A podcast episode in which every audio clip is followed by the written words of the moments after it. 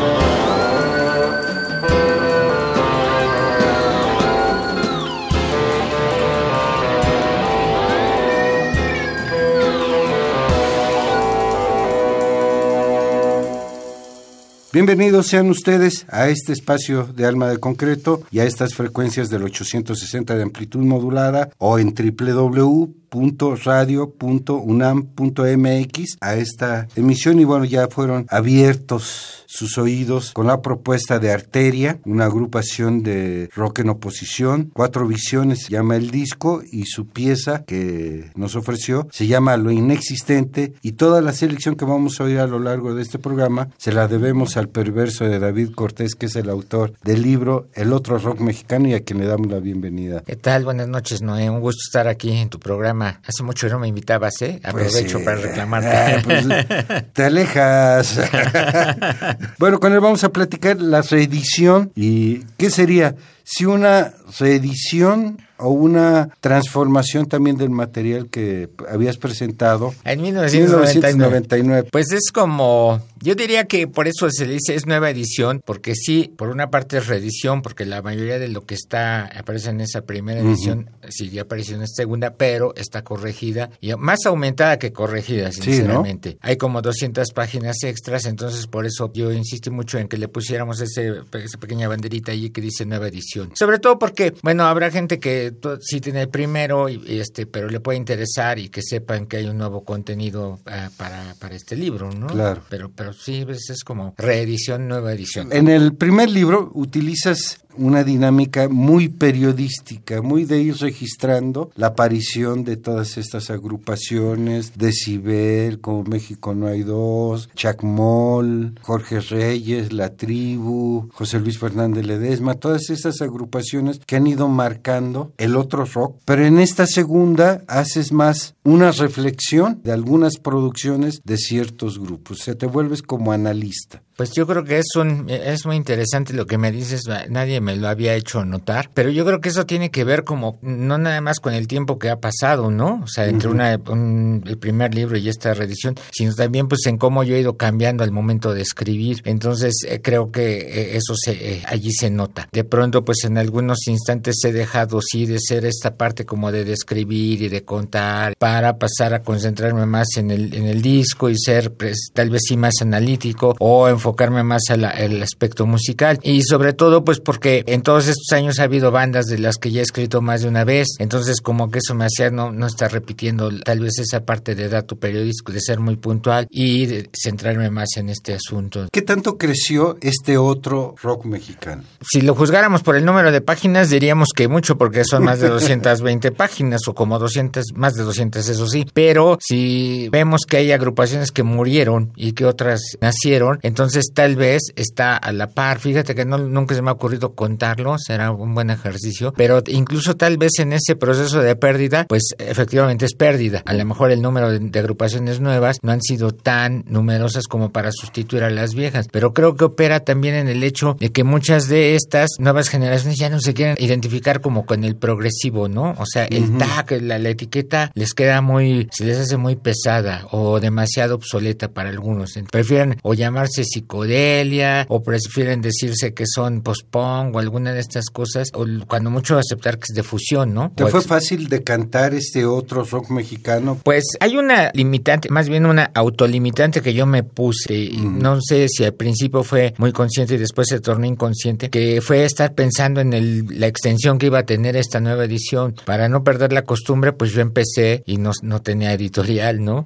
Entonces yo nada más dije, bueno, pues hay que hacer la, la nueva versión y entonces yo decía, bueno, es que si Te meto... nació a ti nada más por decir, ya es necesaria una nueva. Bueno, lo que pasa es que eh, esta editorial que ya no existe, que era Rhythm and Books, oficialmente me había hecho la, la propuesta de reeditar la primera edición así íntegra. Y por alguna razón ya no se pudo continuar y entonces dije yo, bueno, pues entonces hay que hacerlo, ¿no? O sea, voy a, voy a pensar. Yo consideraba que el libro estaba como muerto, aunque en ese proceso pues yo se lo había fotocopiado a muchas personas que se habían acercado a mí. Y entonces dije, bueno, pues hay que hacerlo. Yo yo, lo voy a proponer a algún lado, pero entonces hay que actualizarlo. Pero cuando estaba en ese proceso dije, no, pues es que si, si agarro y meto más otras cosas que tuve que dejar fuera, que es esa parte que te digo que me limité, pues dije, voy a llegar como a 600, 700 páginas y no va a haber una editorial que se quiera aventar a hacer. Pero en dos tomos, tres tomos. Pues es que ni siquiera lo pensé, porque además yo siempre he tenido muy malas experiencias con las editoriales grandes y famosas. De hecho, yo me acerqué a una de estas y le dije, no, pues no, es que este es un nicho de mercado muy específico, que etcétera. Entonces dije, bueno, está bien Pues Sí. por eso. Pues sí, pero pues Sí, a- no. a lo mejor no encontré los argumentos suficientes para convencerlos. Y entonces eso fue lo que me limitó. Lo que me hice es que yo tomé los grupos que estaban en la primera edición y de allí agarré líneas, los, algunos los fui continuando, ¿no? Digamos como en el caso de Decibel o de Iconoclasta. Y en otros, pues cuando nacieron nuevas agrupaciones, pues las metí como cabezas de cera y entonces pues de allí se desprendía Luz de Riada y luego pues el Pascual Gutman Trío y entonces por ahí podía ir. O ya estaba Cast y entonces pues me extendía todo lo que han hecho. Pero pues sí, yo tengo que, que ser crítico de que pues hay muchas cosas que todavía le faltan. Incluso la beta del rock metal pues no está ni siquiera más que insinuada, pero pues eso es como, ahí sí será como para otro tomo, ¿no? De experiencia hay, tanto a Mm. ti que te ha llegado tal cantidad de propuestas, me imagino que hay algunas que dices ya no puedo más seguir incrementando número, ¿no? Claro, pues es que luego se convierte en una cosa muy curiosa porque como a los seis meses de que estaba este libro, o sea, ya empezaba yo a poner, no, pues este ya, aquí ya hay, un nuevo disco, aquí hay otro nuevo disco. Se me escapa, ¿no? Es, es que se convierte como en una obra de vida que yo no me propuse, pero que ahora tengo que asumir mi responsabilidad Claro. histórica. ¿Para qué ando yo ahí? de- ser padre, ¿no? eh, ah, exacto.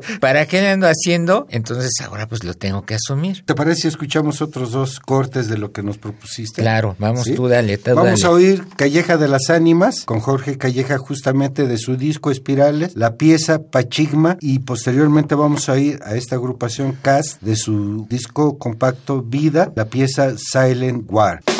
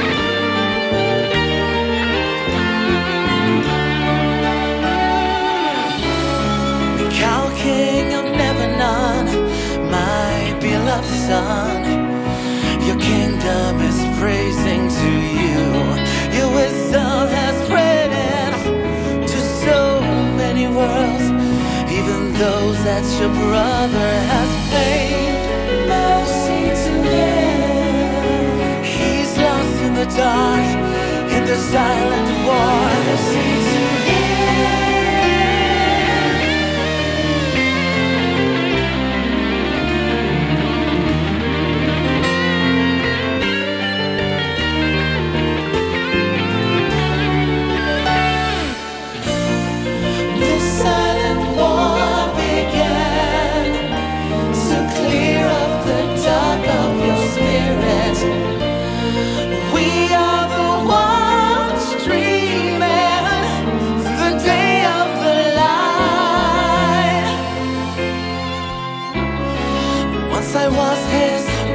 child, you know I was, and sometimes even better than you.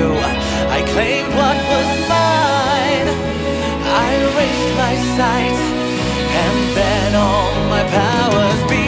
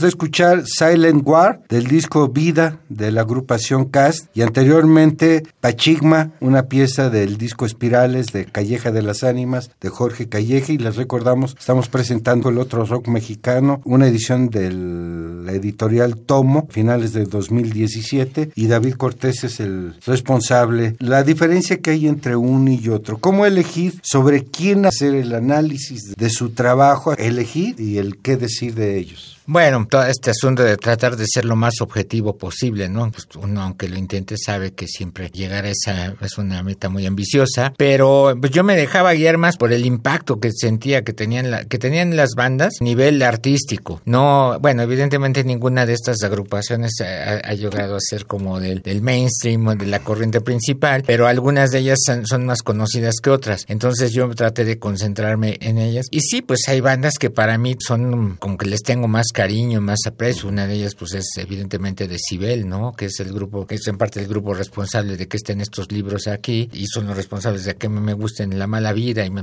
haya metido en estas cosas, ¿no? Hay gente que es también muy brillante y muy capaz, pero que, su producción discográfica es mucho más corta, ¿no? Digamos que de Saena, pues, que es una agrupación muy importante también musicalmente. No, no se puede hablar mucho porque, pues, también solamente tienen un disco. Igual de Arteria. De Arteria, entonces, aquí aunque ellos... sin nombre de, muchas agrupaciones que difícilmente se tiene un pequeño registro de algo de ellos. Exacto. Entonces, bueno, pues eso en, una medida determina que, pero eh, digamos que entre Arteria, aunque tenga un disco, pues como viene atrás o desde Nazca y luego Culto sin nombre, entonces, bueno, pues se puede, puede trazar una línea y se puede hablar mucho más de ello. Digamos, ya es, en ese momento empieza a ser más importante el individuo que dirige las bandas, que es en este caso Juan Carlos Ruiz, que las bandas mismas, ¿no? Pero bueno, pues esos son como los parámetros que más o menos se van trazando allí. Pero también creo que esto que yo escuchaba de que hay un como crecimiento orgánico de los textos, pues que yo decía, wow, cálmense, ¿no? Eh, yo creo que sí se da,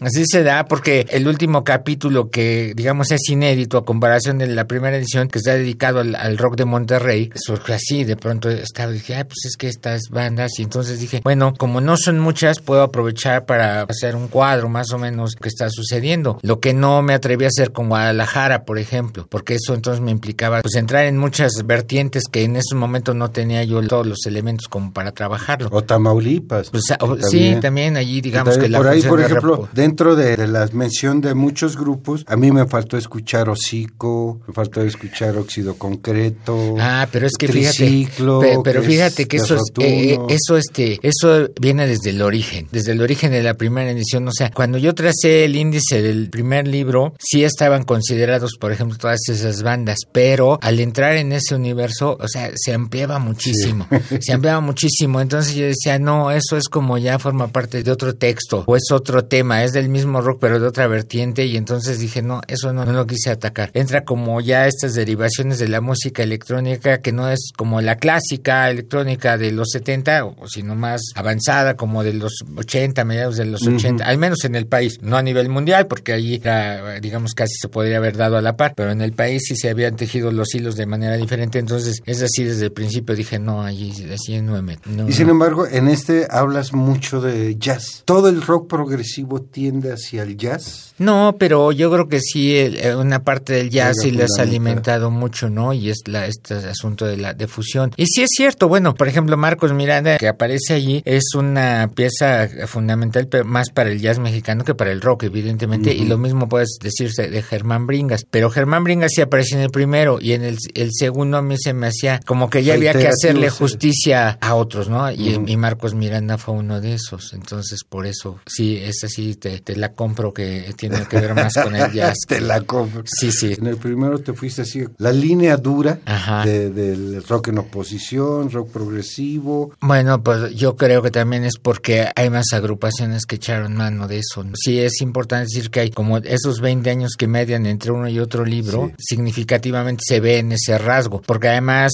durante esos años, digamos, la beta sinfónica, que es la más clásica y que define el rock progresivo, decae en México. También el, el rock en gran medida como que pasa a un segundo plano. No es que tomen la batuta o agarren la bandera, son los, los jazzistas y, las cuestiones de fusión, sino que empiezan a trabajar en esa vertiente, como es el caso de, puede ser Cabezas de Cera, de allí se desprende Luz de Riada, o está el, caso de, de Trocker, de Guadalajara, y de la vena sinfónica sinfónica así como tal, pues el único grupo que sigue trabajando prácticamente es Cast, los de Mexicali, y que es una agrupación que pues muy poca gente conoce que existe en este país, a pesar de que tienen más de 20 discos. El año pasado ellos vinieron al, Festival de Proc Jazz, este evento que se hace de, por estas fechas como en agosto, sí, se hace casi cada año, y aunque es, era la entrada libre, o hubo muy poca gente para verlos, y era la segunda o tercera vez que venían al país. Entonces, realmente es una agrupación como de primer nivel, porque sí, eso sí se pueden codear en, el escenario que los pares, allí se codean. Lo que no puede pasar con algunas otras bandas de aquí de México. ¿Más música? Vamos, vamos. Vamos a escuchar a Elfonía de su disco D-Sonic Landscape, la pieza Máquina, y posteriormente a Frolic Frot de su disco Eponymus, la pieza Loops Us, el otro rock mexicano, la nueva edición, David Cortés.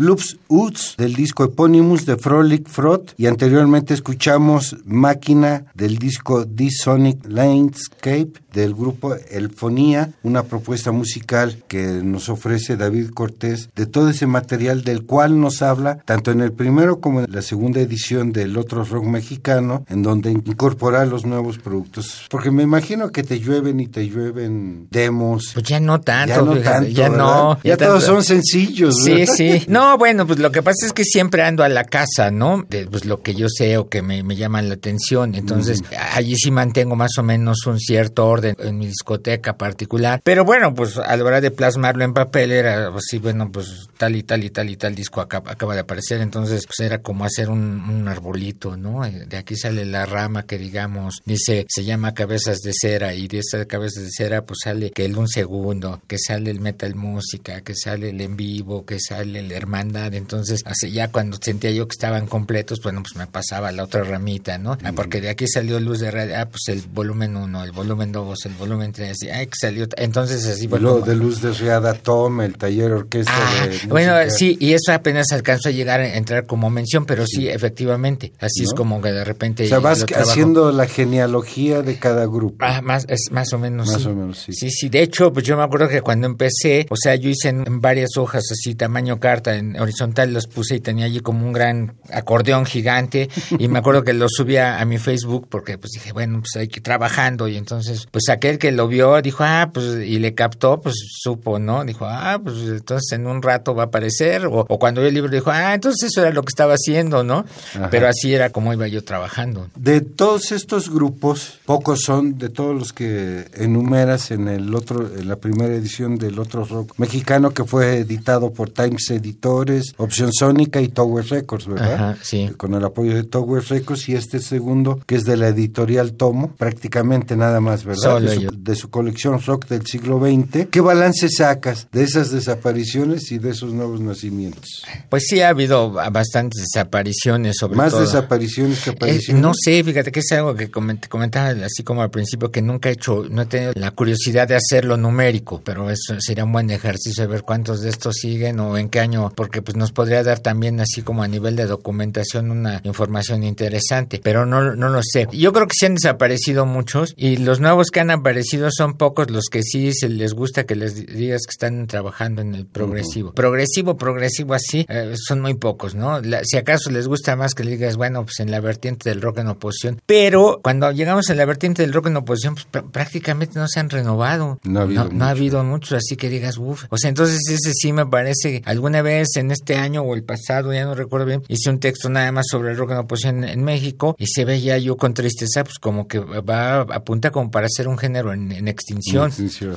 Aquí al menos, porque en otros países no sucede, o sea, ya sí hay como una retroalimentación de las nuevas sangre, de nuevas bandas, pero aquí yo creo que lo que sí se ha incrementado más es aquellos que se van por el lado de la fusión, pero no, te prometo que voy a hacer la- el, el ejercicio de... Hay un seguimiento. A partir de eso, ¿qué tanto de los nuevos pertenecen a esa ramificación genealógica que has llegado a proponernos en este segundo volumen? Pues yo creo que habría de decir que de, yo creo que como un 30 o 40% de las bandas sí se desprenden de, de otras, de anteriores agrupaciones. No, más. Sí, eh, es que el, el problema es que hay unas que ah, han aparecido y nada más dejan un disco y luego se van, mueren. Y otra, entonces entran algunas nuevas y, y pasa lo mismo. Y a veces el problema es que pues juzgar esas bandas no, no resulta tan conveniente porque pues les faltó solidez al proyecto. Hay mucha gente que ha hecho discos, buenos discos de, de progresivo. Ahorita pensaría en un cuadro que se llama Jax Menach, que es un buen disco, pero no eso ya nada más. Entonces, de pronto a mí eh, ese tipo de producciones me parecen que son más como una especie de capricho, ¿sabes? De gente que quiere hacer un disco y de pronto lo hace y lo pone a la venta, pero pues ya, tampoco ya no lo cuida, ya no le da seguimiento, no hay presentaciones personales, no forma parte como de un proyecto a largo plazo. Entonces, esos son proyectos así como de una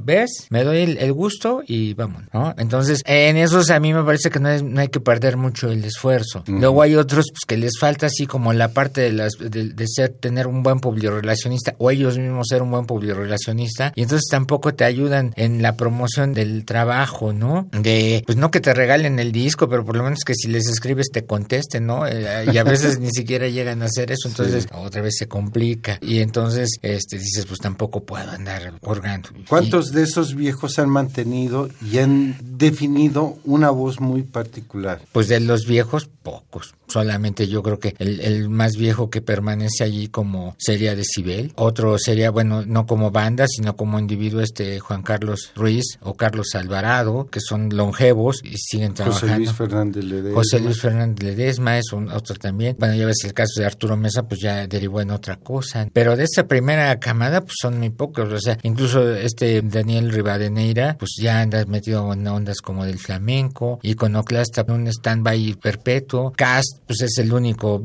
viejo, aunque siempre ha sido un caso atípico, ¿no? Bueno, Luis Pérez, que regresó también a hacer cosas, pues son los únicos. Pero también lo, cierto es que las otras nuevas bandas ya no son tan nuevas, ¿no? Por ejemplo, si pensamos en Cabezas de Cera, ya no es una banda tan nueva, ya, ya, sí, creo que ya le llegaron a los 20 o están por llegar a los 20. El asunto es cuántas bandas de verdad, si son, su trabajo sea bueno, que digas van a seguir por esta línea y que son de agrupaciones jóvenes, ¿verdad? Digamos menos de 30, allí sí lo veo, ahí sí lo empiezo a ver complicado. Te queremos agradecer, David, el haber estado platicando sobre esta nueva edición de El Otro Rock Mexicano, que haces un buen peinado de experiencias, que me, me pareció que te faltó, a mi ah. parecer. Tú sabes que siempre todos tenemos la razón. Ajá. El otro, cuando no se inmiscuyó, hay lugares donde se presentan, espacios. Hay un más un desbalance hacia la pérdida que hacia el crecimiento de espacios donde presentarte, ¿no? Sí. Es, pues el siguiente tomo. No, ese será. Bueno, está bien, lo voy a considerar, que no era algo que yo